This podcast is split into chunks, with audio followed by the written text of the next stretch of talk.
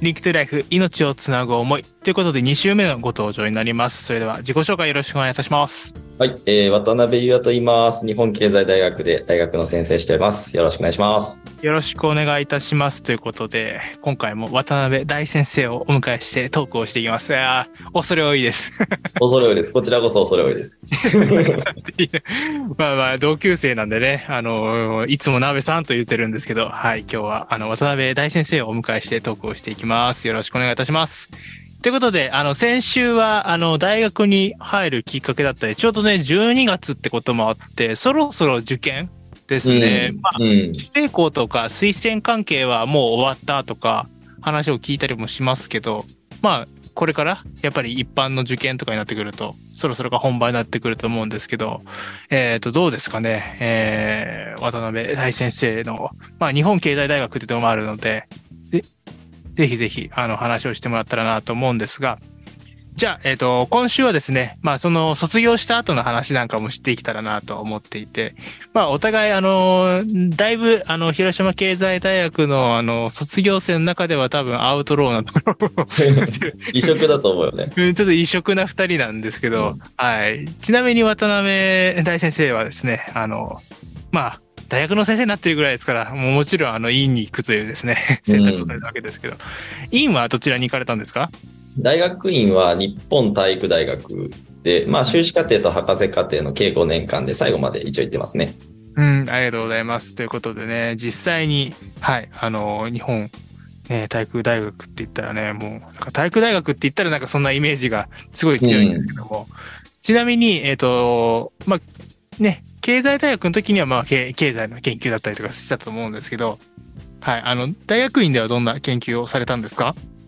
大学院は、えっと、スポーツのコーチ学、コーチング学って言い方もするんですけど、まあ、あの、スポーツの、まあ、指導方法とか、あとはコーチのあるべき姿ってどういうものかなっていうのを探求するような、そういう研究をずっとやってましたね。5年間ずっとです。ありがとうございます。ちなみに、まあ簡単に渡辺大先生のその研究を、まあ中高生だったり大学生に、まあ説明するとしたら、どんな研究って言いますか？おー、難しいな。でも、対人関係の学問であることには間違いないですね。うん。うん、ざっくりこう言ってくると、やっぱりスポーツの指導とかも、あの、相手があって初めてやり方って変わってくる部分があるので、まあ、どれくらい相手のことを理解したりとか、あとは、まあ、そのチームとしての空間をどう理解するかとか、まあ、ある意味そういう把握する力と判断する力を、まあ、養っていくことが大事で、それをどういうふうにやっていくかな、みたいなところが、まあ、ベースにはなってくるのかなっていう感じですかね。ありがとうございます。いやーなかなかね、こう、なんかね、お互いにコーチング学と、いわゆる教育心理学って話をすることはあっても、本当に中身までがっつりこうね、研究だけで、研究のね、こう PDF とかがあって、それを見ることはあっても、改めてこう中高生に伝えるって言ったら難しいなと思って、ちょっとあえてちょっと質問してみました。まあでも教えるって結構、あの、身近な存在っていうか、誰しもがまあ経験する、あの、内容ですよね。親になっても絶対に、あの、教えるっていうことが絶対必要になってくるし、あの、それこそまあ仕事の中でも教えるっていう、単純な教えるっていう作業とかって結構意外と身近な存在なんで、まあどうやったらうまく伝わるかなとか、逆に言えばどうやったらな、な、なぜ伝わらないのかなみたいな。なんかそういうところをこう考えていくようなものですかね。自分の研究っていうのは。ありがとうございます。いやー、いろいろとお話聞かせていただきましたけど、やっぱりまあ今ね、こう、コーチングだったりとか、まあ本当に、まあ教育の世界で言ったら愛着とか、まあその子育ての、まあご極意の話がよく出てくるけど、まあ紐解いていくと本当に対人関係のスキルをどう育てていくかとか、まあどうやってかか人と関わっていくのかっていうところがまあ大事なのかなって思いながら、で、うん。ちなみに、こう、修士行って、博士行って、で、博士を満体だったっけ？うん。えっと、博士は単位取得満期退学っていう、まあ、自動車学校で言うと、あの、自動車学校は卒業したけど、本試験受けてないみたいな。あ 素晴らしい、素晴らしい。今そう、その例えが分かりやすいなと思って、そうだね。警察署でまだあの免許の申請、あの試験受けてないみたいな状態。その最終的な試験が博士論文の執筆っていうなんですけど、それがまだ、あの、これからっていう段階ですかね。うん。なので、結構大学の先生のイメージってね、いろいろ難しいんだよね、これね。うん。で教授とか、助あの、准教授とか助教とかでいろいろあったりとかして、まああるし、なんか、博士課程行くとなんかもう3年ですぐ卒業なんでしょみたいなイメージを持たれやすかったりもするんだけど、意外とそうではないという。うん。僕の大学院の同級生はみんな満期大学に最終的になってて、今一人、二人は今まだ満期大学した後、研究室まだ行きながら、うん、博士論文書いてる子いますね。うんうん。なので、あの、ね、いろいろと、まあ、特にこう、理系だと早めにそういった情報が4年生からだったりとか、まあ、修士になった時に話が出てくるんで、文系ってなってくるとなかなかこう、院まで行って、で、そこから研究者ってなってくると、本当にこう、大学の先生をもう最初から目指して、ね、うん。なんか、なんか研究してたら、こう、大学の先生になったっていう、ナベさんで言うと、なんかそっちのイメージが強いんだけど、あーうん。でも大学院での研究もしてたんですけど、なんか博士課程の時って会社員もやってたんで、うんうん。うん、ホテル業界で会社員3年間でずっと仕事もバンバンしてたっていう感じだったんで、うんあのまあ、ゴールとしてそのホテル業界で会社員になるっていう道と、あの会社に続けるっていう道と、まあ、研究者としてなっていくっていう、なんか結構複雑なあの過ごし方してた気がします。うんうんうん、うんありがとうございます。いや、なんか、多分本当ね、今のこう学生なんか聞いても、こう、イメージ多分つかないと思うんだよね。そのうん、後期課程でどんなことするんだろうとか、それこそ、なんか今の話で言ったら会社員をしながら研究もするっていう、なんか、イメージないよね。こうで学生だったら学生でこうなったりとかさ。20、じゃあ27歳まで学割聞きながら会社員やってた。普通にお給料もらってるけど学割も使えるぜみたいな。すごい不あ思議な、そう、不思議な、まあ、3年間過ごしながらっていう。ーうんうんうん。うん。いやー、実際にね、僕もちょっと今考えてはいるんだけど、そうそうそう。なんか研究しながら、まあ、会社員っていうのはありなのかなとか思いながら、ちょっとね、渡辺大先生を見てるとね、こう、すごく思います。まあ、結構大変だけどね。いやー、思う。すごく見てて思う。めちゃめちゃ大変そうだなっていう。だからこう、研究してて、こう、なかなかこの二人で話すことはないと思うんだけど、研究してて大変なこと、苦労することって何だと思う？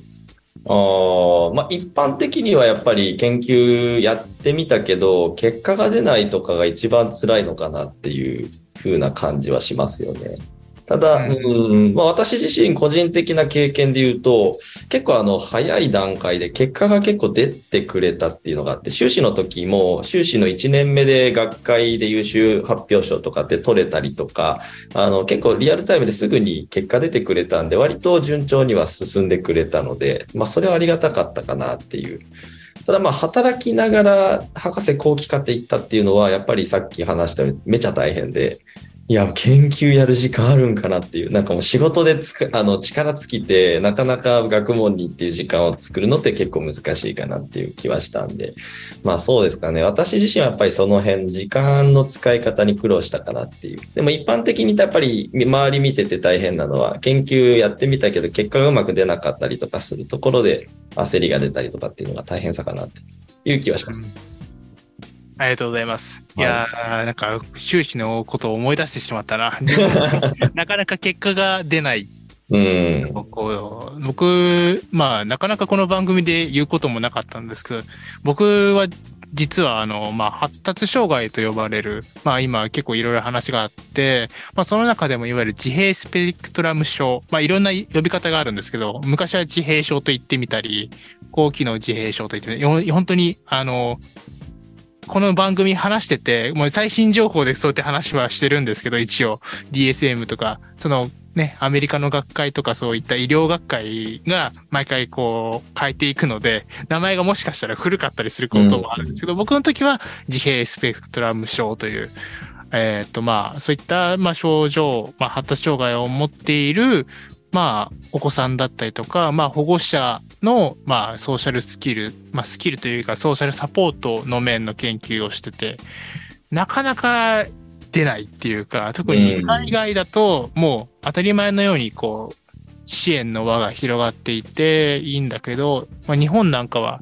特別支援教育が始まったのは2000代2008年ぐらいからだと思うんですけど、まあ、それまでは特殊教育って言ってまた別の研究、教育ね、あの、特別支援のような形があって、で、特別支援教育になって、で、特別支援を、教育、その教育を受けてきた子たちが、まあ、学生を経て、社会人になって、まあ、どういった苦労があったりとかっていう、なんか結構長めの研究を、ね、こう、年齢的に言えば、ずっと追いかけていくっていう研究をしてたんですけど、まあ、いないからさ。なんか博士の後期でやりそうな研究テーマですよね。なんかその長期的な、まあ、コホート研究ってやつかな。ずっとそうん、ような研究だと思うんですけど、なかなか多分大変で、結果が出るかって長い時間使ったのに結果出ないじゃんみたいな、そうそうそう。うん、ことになりそうな研究テーマですよね。そうだからまあちょっと、まあ自分の中ではちょっと中途半端に終わってしまった部分もあるなっていううんのがあって、今、インどうしようかなって話もあるんだけど。いや、本当に、まあそもそも母数もちょっとやっぱり少ないし、やっぱりそういった人たちがうまく、そもそもその自閉症スペクトラム、ね自閉スペクトラム症っていう、まあ、まあ、いわゆる発達障害って言われる人たちの、まあ、その表現方法だったりとか、まあ、ちょっとこう偏ってる部分であったりとか、まあ、そういったあの特性みたいなものもはい、あるので、まあそうなってくると、その、うまく言語化できるかっていうところも難しくって、うん そうそうそう。まあ、自分たちはこう研究してるから、用語も知ってるし、その人と話をするときにこういう解釈なんだろうなとか、こういう理解かもしれないなっていうのはわかるんだが、じゃあこれを一般的に研究に落とし込んで、話をしていこうと思った時に難しかったなっていうのは今、ううん、ん思いましたね。いややっぱ現場と研究結びつけるとか、なかなか難しいところもあるし、明らかにこう研究の場にいるとこういうのって役に立つぞって思ってることも、なんかそれをまずこう理解してもらったりとかっていうところから取り掛かるのって結構大変で、うん。で、実際に実現するのって分かってもらったら先に初めて実現できるフィールドってあるから、うん、なんかそこに至るのってすごい大変で、まあ僕も結構課題意識考えてたりはしますね。うんあとまあはい特別支援教育っていうのに触れていくと、やっぱり教育って、まあ個であるべきかなっていう、州じゃなくてこう集団教育とかっていうのが実はやっぱり今の時代もそうですし、まあがあの学習者である子供たちにとっても、まあほとんど合わないのかなっていう。発達障害あるなし関係なくやっぱり個別対応ができるとか、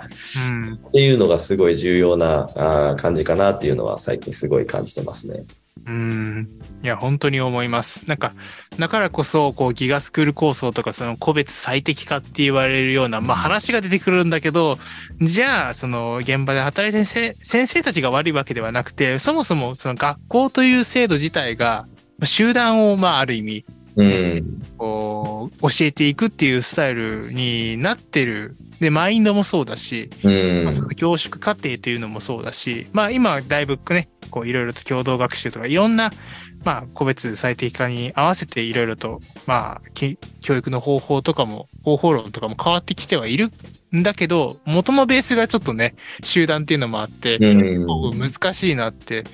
自分でも本当ねいろんな人に教える特に僕なんか今社会教育士だからなんか市民教育多分皆さんのイメージしやすいのかなとは思うんですけどその市民教育しようと思った時に集団でもうやっていくってなかなか難しいなっていう、うん。その人に合わせていろいろとやっていかないと難しいのかなっていうのもありつつ、ただ、個だけでやってるとなかなかこう、広がっていかないっていう ジレンマもあるという、うん。そんな難しさを感じるなっていう研究ですね。ありがとうございます。いやー、いろいろ話を聞いていったんですけども、ちょっと、まあ、話の中で、まあ、すごく、なんか、いろんな話を聞いてて、気になったなと思ったのが、その、後期課程の時に、まあ、社会人をやりながらやってたわけじゃないですか。はいはいはい。ナベさんのその時間の使い方で、こう、工夫したことだったりとか、ちょっと聞かせていただけたらな、その研究、要は仕事をしながら研究の時間を作るっていうのは、相当しんどいと思うんですよ。もう自分でも今やろう、なんか勉強する時間を作るっていうだけでもしんどいのに、それを研究ってなってくるともっとしんどいと思うんですけど、こう、く工夫したことだったりとか、意識したことってなんかあります？ああ、なんか結構タスク管理とかの話の時ってよくあるのが、なんか大きい水槽があって、で、そこに先に砂をこう詰め込んじゃうと、もう後から何にも入らないけど、なんか水槽の中に先に大きい岩を入れて、で、岩のその隙間にはまだ小石とかがまだ入ると。で、小石を詰めていくと、それでもまだ細かい砂はさらに入る。で、さらに砂突き詰めても最終的には水もやっぱり入っていくっていう、なんかタスク管理の説明っていう時に結構そういう例え話されるんですよね。なので先に砂とかっていう、要は砂が要はあんまり大事じゃないこととか、まあ後回しにしていいものが砂とか水であって、そっちを先に入れちゃうと、本当にやらないといけない大きい、まあ、石が入らないっていう例え話。で、それ結構意識してて、で、まあ当然仕事の時間とかっていうのは、まあいわゆるさっきの話で言うと大きい岩で、まあ外せないと。で、まあ細かいじゃ砂とかをどこにこう当てはめ、はめていくかって、やっぱり通勤時間とか、あとはまあご飯食べてる時間とか、まあ、あの、いいかどうかで言うとよろしくないとは思うんですけど、まあ、あまり人通りがない、あの、安全そうな場所であれば、ちょっとまあ、前を見ながらだけど、あの、歩くことの集中を妨げない程度のこう、記事を読んでみるとか。うん、っていうような工夫をしても、移動時間とかで論文読んだりとか、まあ、電車に乗って座れたらそこで文章を書いたりとか、で、まあ、ちょっとこう、バス待ってる時間とかに論文読むとか、あとは、まあ、ご飯食べるとき、まあ、お行儀は当然悪いですけど、そこで論文読んだりとか、まあ、極論、まあ、トイレの時間でとか、もうとにかく何か、こう、ふ普段のルーティンの中でやってることに、プラスアルファで、えー、文章を読むとか、そういうことやってました。ありがとうございます。なんか本当受験生のような、こそうそうそうそう。だから受験勉強とかって、極論言うと勉強の仕方が学べるなっていうのをすごい感じますね。こう、受験勉強で知識を蓄えるっていうのが、まあ一番のメインの目的だと思うんですけど、まあその時間をどううまく使うかっていうタスク管理みたいなものはある意味受験勉強とかも結構実は役に立ってんのかなとかっていうことを最近考え始めました。うんうんありがとうございます。いはいやーまあ、まだね、いろいろと話し足りないことはあるんですけど、なんだかんだですね、もう15分過ぎてしまって、やばいんですよ。ということでね。えっ、と、これからのその、まあ、学び方だったりとか、その教育については次週ということで、また話をしていただければと思います。ということで、最後にちょっとリクエスト曲をかけて、えっ、と、渡辺先生とはお別れなんですけども、2曲目ということで、この曲なぜ選ばれたのか教えていただいてもよろしいでしょうか？はい。えっ、と、選んだのはですね、トンネルズのガムシャラっていう曲で、おお、までそうたシンプルできますね。そうしちょっとね、し最近、その中、先週中森明菜だったんですけど、最近なんか妙にトンネルズいいなって思い出して。ああ、いいあの、まあ、作詞がそもそも秋元康さんっていうのもあって、曲、やっぱいい曲多いですよね、やっぱり。で、なんか地味になんか、もともとまあ、テレビとかで見てる存在で、あ、歌歌ってたんだ、みたいな。で、いろいろ聴き始めた、あ、いいやつあるじゃん、みたいなので聴き始めて、で、歌詞がこの曲ってすごく好きで、あの、うん、なんかある意味自分の人生振り返るときにもちょっと共感するような部分があるんで、リクエストさせてもらいました。ということで、じゃあ曲紹介、改めてよろしくお願いいたします。えっ、と、それではトンネルズの、えーガムシャラです。はい。よろしくお願いします。